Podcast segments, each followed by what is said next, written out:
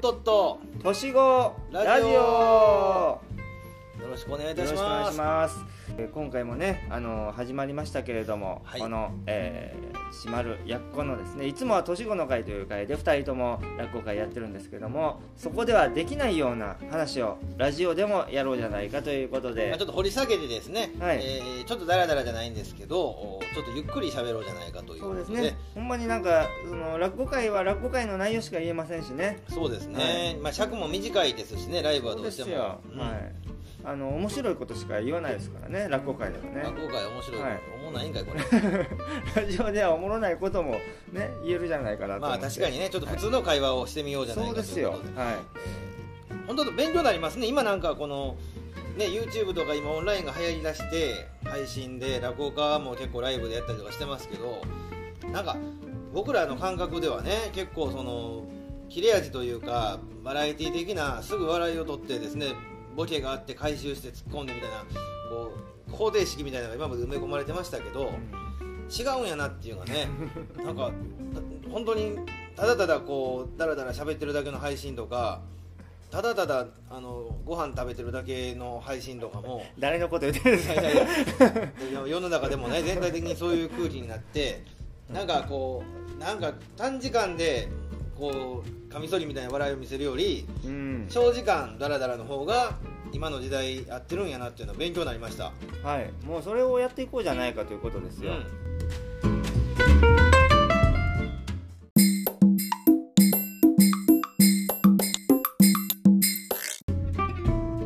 まあいろいろとお兄さんと長いこと、うん。えー落語会させていただいてますけども、はいもうお互い趣味はね趣味とかいろいろと分かってるとは思いますがうんはい。お兄さんは現代詩書かれるじゃないですか。現代詩ね、はい。詩です。はい。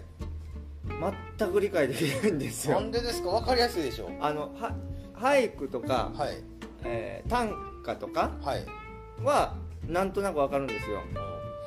現代詩さっぱり分からないです。えー、分かりやすいでしょ。一番分かる。あのこんなこと言って失礼かもしれないですけどお兄さんの詩集をいただいて読んだんですけど何が何やら分からんのですわ。あの大体現代がつくやつって難しいんですよ。ちょっとその現代音楽もそうですし現代美術も現代音楽まあ、ちょっとちょっとそのちょっとアバンギャルドなのが多いわけですよね、俳句でもみんなその持ってる俳句ってちょっと古ちょっとね古い時代の俳句に比べていわゆる現代俳句っていうってもうもっと分かんないですよ。そんな言い出したら何言ってるのこれみたいなの結構多いですし。それはなんで現代がつくと難しいと思われるん。まあやっぱりやり尽くしたことに対するねそういう伝統に対する対義語じゃないですか。現代っていうのはある種。はい、伝統芸能じゃないわけじゃないですか。うん。それ型を崩していかなかいくもんが現代なんでねやっぱりそればっかりは。うん。それはそうですよそのただの無茶苦茶書いちゃダメなんですけどはい。型がありきでえ型を崩していく。うん。いやもう余計分からなくなってきまなんでしたけ例えば志らく師匠が例えば、はい。昔小米時代は結構おあの落語をなんですか本寸法でされた。言われま言われてますよねよく言われることですよね、はい。その志らく襲名後に、えー今の芸風ですよね。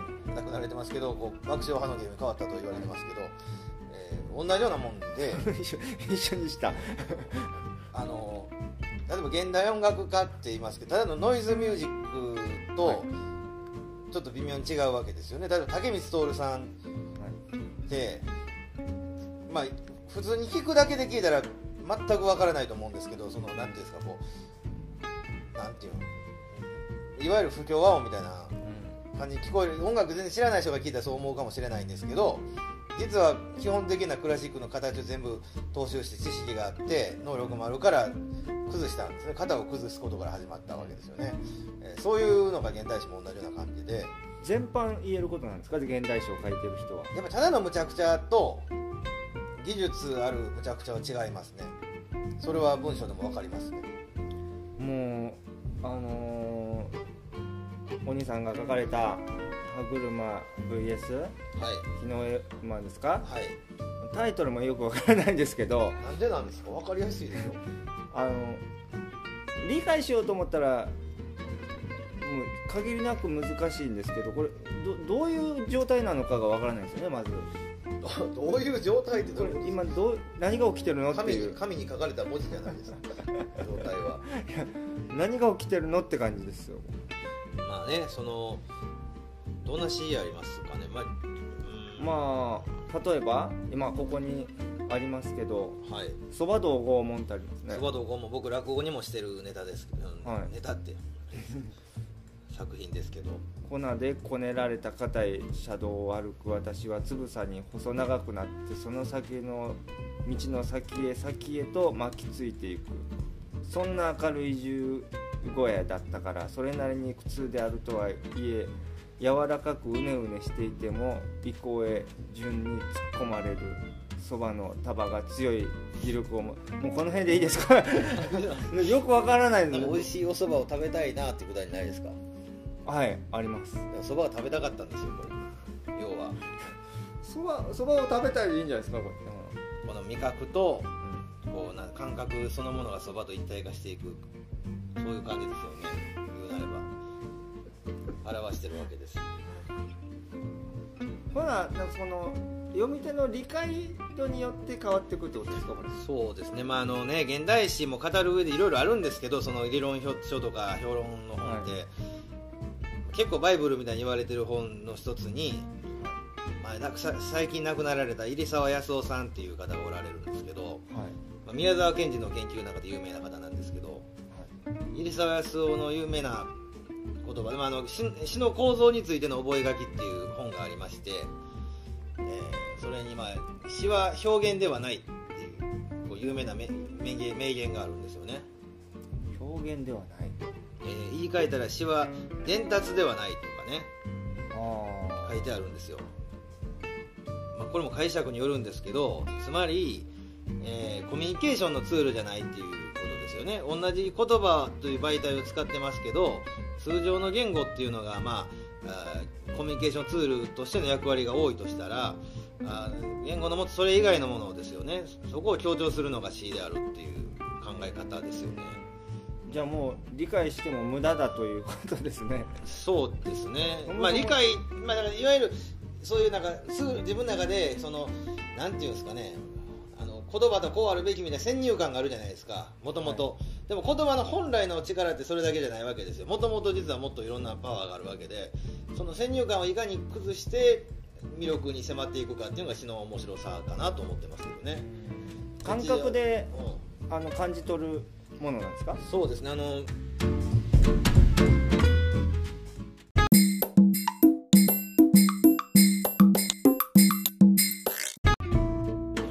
ちょっとちょっと俺も急に大学院出たらしいこと言っていい？ちょっと。もうどんどん言ってください。難しいこと言っていいですか、嫌われるかもしれない。まあ言語学でそれこそあの言葉に2つの側面があるんですよね。はい、はい、これシニフィアンっていうのとシニフェっていう言葉がありまして。何語ですかそれは？えー、どこやったっけ？ちょっと久しぶりにフランス語みたいな。かな？フランスかな？ちょっとこれ間違ってたらあれなんでちょっと久しぶりに今思い出しながら喋ってるんであれですけどつまりですねはい。シニフェまあこれもちょっと一概に言えないんですけどちょっと解釈の仕方によるんですけど分かりやすく言うとシニフェっていうのは意味なんですよ。この、えー指し示すものですね。この言葉の。はい。つまり、えー山っていう字があったらイメージするでしょ山を。しました。はこれが言葉の持つシニフェの一面なんですよね。い。でシニフィアンっていうのはつまり山っていう字面そのものを指すんですよ。うん言葉の山という漢字でもひらがなでもいいんですけどその表表示したそのものですね、えーつまりもっと分かりやすく言うとペットボトルあるじゃないですか。ペットボトこルあります。こに今僕今持ってますけどペットボトル、ペットボトルのペットボトルの中身水が入ってた水ですよね。そうですね。これがシニフェなんですよ。はい。でペットボトルそのものの形容器そのものっていうのがシニフィアンなんですよあなんか余計わかる。いやつまりこのシニフィアンの部分を強調するとお現代史的になっていくということですね。ちょっとかなり変なこと言ってますけど僕も自分で言ってて何言ってるか分からなくなってきましたけど。い意味を追わないっていうこと。意味意味っていう側面と言葉にはだから二面があるっていうことです。言葉に大きく分けて二面がある。そもそも二面があって、えー今世の中に流通している言葉の役割はほとんどはそのシニフェというか支持する、えーコミュニケーションツールとしての役割強調されてますけど実は言葉でもともと潜在能力としてもう一つの側面がありますよっていう。はいでそのもう一つの側面をまあ押し出してるのがどっちかというと詩の世界かなとあのまあ詩人でもいろいろ考え方が違うんですけどがあって、えーだから、まあ、もっと分かりやすく言ったらえ絵とか見てえ絵を見て美術館とか行って絵を見てなんかええなってなるじゃないですか。ああその気持ちはわかります。それを今の詩の文面で感じてくれたらいいんですよね。理想は。理想は。だから意味に追われることなく、まあ、意味から全く脱出はできないんですけど意味からは決して離れられないんですけど今のシニフィエシニフィアンっていうのは完全に一体の表裏一体のもんなんですけど表裏一体であることを認めつつ感じろっていうことですか？その両方の側面をちゃんと引き出すことですよね、かにこうなんですかね、えーみんな今言葉にこう縛られてるかっていう言葉の一面的な作用に縛られすぎてるんですけどそれを解放せよっていうことですね、はい。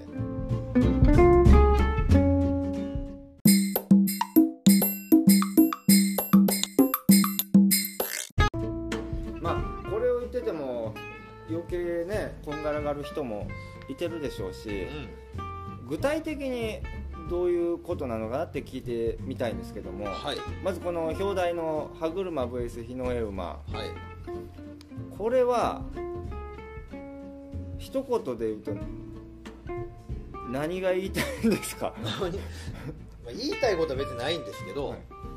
だからまあ絵見てもらうってよろ面白いみたいな感じちゃいますよ。だからお。あの洋楽それこそ。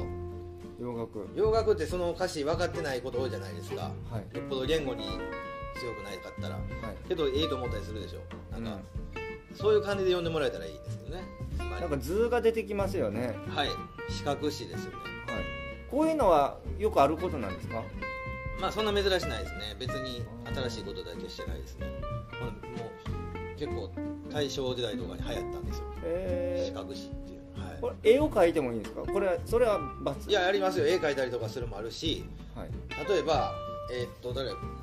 結構ちょっとこの企画今急にねやるって決まったんでちょっと前知識僕全然予習してこなかったんであれなんですけど一行で終わる詩とかもありますしねタイトルあって。え一行で終わってもいいんですか、えーっともともとはですねあの原原型になっているフランスとかのおー、まあ、いわゆるシュールリアリズムっていうのがあの流行ったわけですよ。はい。ロートレアモンっていうロートレアモン伯爵っていうのがいて知らないですよ。これ有名なフレーズではい。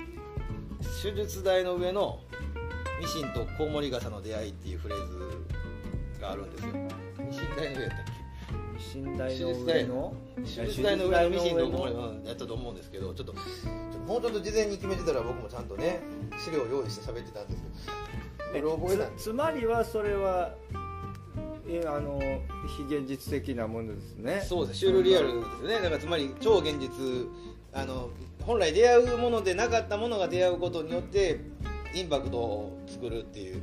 今のお笑いとかにも通じるもんなんですけどあのこの設定で絶対出てこないものが出てきたら面白かったりするじゃないですか、うん。落語でも新作落語でもそうですし、えーそういうのの基本になったのが、まあ、フランスのそういう運動がありまして、えーなんかジャック・サブロー賞とかそんなの詳しいと思いますよ多分。あそうなんですか。絵画とかも好きだと思うんです、まあ、そういうのがだから音あの文学のみならずですね、えーと絵とかもそうですよね。そのう他の芸術運動にも結構影響を及ぼしたわけですよね、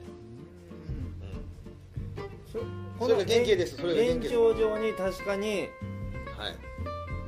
あの本気帰りとかって書いてますけどはい。落語に出てきますよねこれ、このこの刺繍のですねすごいのはしかも上方落語のエッセンスがふんだんに取り入れられているという自らすごいのはっていうとありますけど 確かに。僕ここれで今回別にこう取り上げようとしてないですよ出てこない。持ち込み企画ですよこれは。出てこないっていうかはい無理やり出てこさせたみたいなことですか？そういうことじゃなくて。いやまあ落語好きやったんではい。なんか落語で一体化したんですよ。感覚が。原案からもうこれを入れようと思ってはったんですか？その表題作で言うたらですね。はい。それをまあネタバレしますけどはい。古典落語の帯級という話があるんですけど。帯級ありますね、帯級って、まあ、あの本家帰りっていうねその大きなフレーズ60年に一度還暦を迎えることを本家帰りっていうんですけど本家つまり干支ですよね十二支と十巻。が合わさる年って60年に1回なんですよ。その12 12と10がすごいこうなんていうの円環みたいに見えないですか。こうなんかこう歯車みたいに見えないですか。ああな言われてみたらはい。そんな気がしてきました、そうなんですよ。そそこから撮ってるんですよ。で日の上を待っても60年1回じゃないですか来るのがああなるほど。帯級が原案にあってそれを作ったんですよ。あの原案にあるどころか、はい。い、いですか、はい。今小町と呼ばれた一人娘のおさよ子供の自分にかかるやつはいいが大人になってからの橋川あ怖いんやそうで。わずかえわずか、えー56インチ寝込んだだけでうんぬんかんぬんがありまして ずっとこれ娘は亡くなり家内は死に金は持ち逃げされた挙句に火事に遭いとかねフレーズ多分そのままこれあの盗作とは違うんですか？盗作じゃないです帯級をこういうのもありなんですか？まあ何何でもありですね。だからその縛られないやり方というかね現代詩は、まあ、今言うた現代俳句とか川柳とか短歌もあるんですけど、はい。それ以上にいわゆるこう自由詩の世界なんで、まあ、まあそもそももともと文語定型詩っていうのがね詩歌が基本やったわけですよ。日本の国における詩歌今言った俳句とか短歌があったわけですけどそれがまず交互体になったわけですよね。自分の今喋ってる言葉で、ね、文章にしてしまう、えー交互体になってえさらにこの定型が失われだしたんですね。自由詩になったわけなんで。交互自由詩も何でもありです。何でもありやったらやからこんなに難しい、まあそうかもしれないですね。言いようによってはねあの俳句とかの形がある分読みやすいというか。難しいし解釈によっては簡単だといううん。こともできるんですかね。そうですよね。そうとも取れますよね。その好みすごい分かれますね。あ何人かたまにねそういう俳句も両方やる人もいるんですけど定型詩も自由詩もやる人いるんですけど。あいてあるんですね。うーんまあなやっぱり違いますよね。僕なんか絶対書けないですから定型詩は。うん。まあ川柳僕も今年すごい興味持ってやってるんですけど自分では書かないですもんね。あ川柳は書かないんですか？川柳は自分では書かないですね。川柳を評評論するっていうことですか？そう。評論。っていうか、まあ、読む側ではまだ読めますけど評論もまあ、ね、今言うたように落語知らん人が落語を語るのと一緒なんでね。歴史があるじゃないですか伝統的なだからあんまり好き勝手言うたらねあんまり無知な人がこうってそういうこと言うなよってなってくるんで。怒ってきますよねプロの方が。そういう意味ではまだ詩の方が語りやすいんちゃいますかねその、うん、で型がないのでねある意味ある合ってないのでななくてあるみたいなのがあるんで自由に喋りやすいですけど意味に縛られちゃうとだからつい僕らその意味っていうそのツールのその何ですかね、えー文脈っていうかあるじゃないですか。はこういう言葉があかんこういう言葉がいいとかいうそういうのも意味があるから思うんですけどそういうのが一旦抜けて考えたらもう同じ並列上に全部こう同じ地平にですね、えーどんな言葉もパーツとして置かれてるわけですよね。これを配置していく作業というか。だからそういう意味で非常に機械的な作業なんですよ実は C っていうのは。機械的ですか。だから一番ダメな C っていうのはその、まあ、文学全般言えると思うんですけどやっぱり文学の魅力って何かっていうと全然面白くないこと言いますけど今喋ってますけど。いえいえ。最初から問題か。いや。どんどん喋ってくださいそれは。つまりこう価値観をいかにこう相対化させるかやと思うんですよね。僕は思うのは。はい。だからいかに俯瞰的に作品を仕上げるかやと思うんですよ。つまり、えー世の中にありふれた言葉って大体こう善悪例えば大阪都構想ってやったら二択じゃないですか。賛成か反対かみたいな。そうですね。実際はそうじゃないわけですよね。賛成やけど反対寄りの人もいっぱいおるしね反対してるけど賛成したかった人もおるわけですよ。物事そうですよね。そんな二択で判断なんかできるわけない話で。で言語って、まあ、もし言うなら種類で言うたら今言った政治的な言葉っていうのはでも二択化させたがると思うんですよ。これ僕は勝手に思ってることなんですけど。文学的な言葉っていうのはその二択化から外れさせるというか複雑化させる言葉やと思うんですよね、うん、単純化させるのが政治的な言葉やとしたらこう複雑化させるのが文学的な言葉だと思うんですよ。でそういう意味で価値観をこうやって言わずに上から描いてみせるのが文学の言葉で優れた文学作品かなと思ってます。だからなんかこう作者の思想が前面に出過ぎてる小説とかなんか今日なんか失恋したんでそれをそのまま詩に書いたとかそんなんはもうよっぽどうまくなかったら面白くならないですよねそんな詩は。技術技術もあるってことですか？そのそうですね。あの決定的に落語とかと違うのは肉体がないのでね。みんなついなんか例えばこの人奥さんを亡くした人の詩とかっていうその作品以外のドラマにとらわれてしまうことがあると思うんですけど失恋した人の詩とか。そんなんどうでもいいわけですよ文学において文学っていうのは全くいらないんですよ。それだからその作者のドラマなんかゼロでいいんで。あの書かれたもんがおもろいかおもんないかだけの世界ですよ。だからその作者のドラマみたいな押し出してくる作品がまあ拙い作品ですよね。はっきり言ったら。なるほど。いろんな解釈できるというか俯瞰的に見て見られたものが優れたものやということですそうです。機械的というかね歌詞と詩の違いかもしれないですね。歌詞を歌うことが全然やるんであの多少ダサいこと言っててもかっこよかったりするわけですけど、うん、体があるんで。詩はやっぱりあかん詩はあかんやろっていう下手くそやただのっていう。っていうのを思ってます。うまい下手がちょっと僕は素人なのでわからないんですけど、うん、やっぱりそういうことですか？技術って言ったらどういうことがあるんですか？例えばまあだから今言ったことですよね。相対化できてるかどうかちゃいますからね。僕一つは。相対化って言葉がややこしいですけどなんか価値観がバーンと出てきてるものは、下手じゃないかなということですか？感情全開だから青春パンクみたいな歌詞は小説とかだとやっぱりちょっと C だ C とかだとちょっと弱いもっと言ったら投稿欄とか賞受賞賞レースとかなると落とされやすいですね。僕ら素人からしたら逆に分かりやすいでしょうね、うん、そういうそうついね歌詞の延長で見てしまうとね、うん、なるんですけどそこはだからみんな引っ張られてるんですよ言語のそういうなんかこの現代的な感覚に。だからいろんな詩あるんです今もちょっと調べて今ちょっと検索して思い出して草野新平さんの詩とかでね、はい、あの冬眠っていう詩冬眠。冬眠っていうあの一文字なんですよ。まあ、カエルの詩人と言われてる草野新平なんですけど、こうこうラジオで伝えづらいんです。けど冬眠ってこの丸黒い丸一字で終わる。黒丸一つじゃないですか。黒丸一つで終わる詩ですよね。そう。それが終わりですか？これで終わりですね。黒い丸一つで冬眠という詩があったりとかですね。すごいですまあ、安西冬江の詩でさっき言った町長がえー、っと何やったっけ？調べたんちゃう？んかな、えー、は春やったっけ？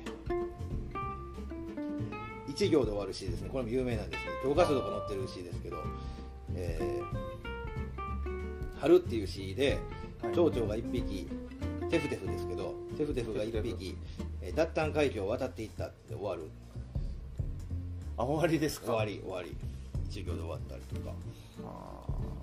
こんなんだって説明できないじゃないですか何が、まあ、どこが良くてどこが見どころやみたいなのはうまく説明できないですよね、うん、はあいやこれ奥深いですね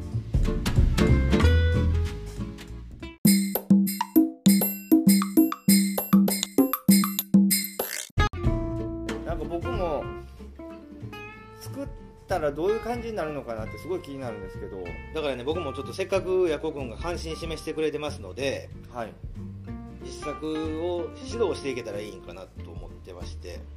僕絶対もん書けないですよ。いや意外と誰でも書けますよ。それがまずいか下手あのうまいかみたいなのはもうすぐ分かる。でもうまくなるしねそのなんてそのやり方技術があるんですよ。落語も一緒でか。文学のいいのは今も言ったように肉体が関係ないので誰でも同じ条件で誰でもできるというところがですね文学の魅力だと思ってますんで。だからそれをここら辺をね詳しく教えていただけたらと思いますので。現代捨て城とかねあのユリイカとかあー、えー、と詩の投稿雑誌があるんですよ。詩の雑誌で投稿欄って毎月やってて。そうなん毎月ね現代捨て城なんて1000近く投稿作品が送られてくるんです。よ全網ですか、はい。全全国から。全国から送られてきまして。その中から10編ぐらいが選ばれてるんですね毎年。で1年間のその投稿欄の実績で現代指定長賞というのが選ばれるんですけどそれをヤコブに取っても。らえ？いやいやいやいやむ 無理に決まってるじゃないですか。笑福亭千丸が受受賞を逃して最も悔しかった賞をそれを相棒に夢を託そうかな。とじゃあ一遍その添削じゃないですけど添削をしながら理解理解深めていけたらと思いますんで、次回それを。で宿題ですよ。であの宿題。あんまり長いの書いてもラジオだったら分かりづらいんでそうですね。ちょっとさっき言った一行詞じゃないですけどはい。その新平、えー安西冬江じゃないんですけどあの短いのをじゃあ書いてきてもらって詩っぽいの。をあの今流行りなんですよでも本当に。あの現代俳句だかなんかって同じであのさっき言った自由律俳句っていうのが流行ってるんですよ今。自由律俳句はい。本当五七五っていうのが律決まってるじゃないですか17文字。これを取っ払っちゃいましょうっていう。何でもありじゃないですか何でもありのもうだから伝統的な俳談からもうもうボロクソに言われてるですけど、まあ、結構ブームで誰でも書けるし、まあ、一行詞でそうですよね。結構面白いんで。それがきっかけになっていろんな人がね。あのピースの又吉さんとかも面白いのいっぱい書いてますからぜひそれをちょっと書いてきてもらってはい。添削できればと思います。はい。はい。じゃあ次回ということで。はい。よろしくお願いこんなんしますいいんですか？本当にこれ。いえもうファンが離れたかもしれないですけどお兄さん、まあ、まあ誰もここまで聞いてないでしょ。いやいやいや。25分もこんな話延々聞けないでしょ。まあお便りも募集しておりますので、はいお便りどんどん送ってください。はい、よろしくお願いします。はいえーおえーおっとっと。年子ラジオでした。ラジオでした。ありがとうございました。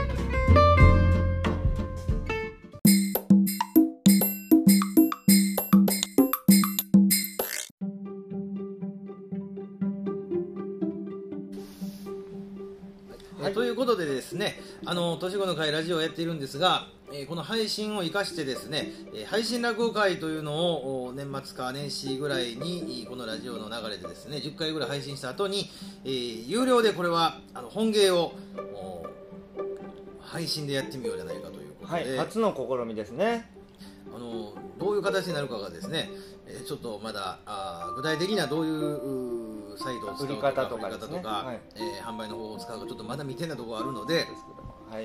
はっきり告知しづらいんですが、えー有料でやりますんであのどうか告知ですね。皆さんちょっとあの心しておいてください ぜひともあの購入してくださいということで。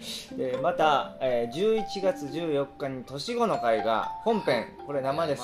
はいこちらあるのでぜひともお願いします。お昼から、えー光明寺さんでいつものようにやらせていただきますので、玉造りの光明寺さんで、えー14時開演ですかね。はいもう駅から近いです。はい。5分ぐらい。5分ぐらいで行けますんで、はい。えー配信落語会もぜひですね今年も2020年いろいろありましたのでコロナ禍たくさんありましてですねそうですね。えー配信が流行ったというのもなんか今年を象徴する出来事だと思いますので、えー配信落語会どうぞよろしくお願いします。またはい。詳細決まり次第、えーこちらで告知させていただきます、えーよろしくお願いいたしお願いますします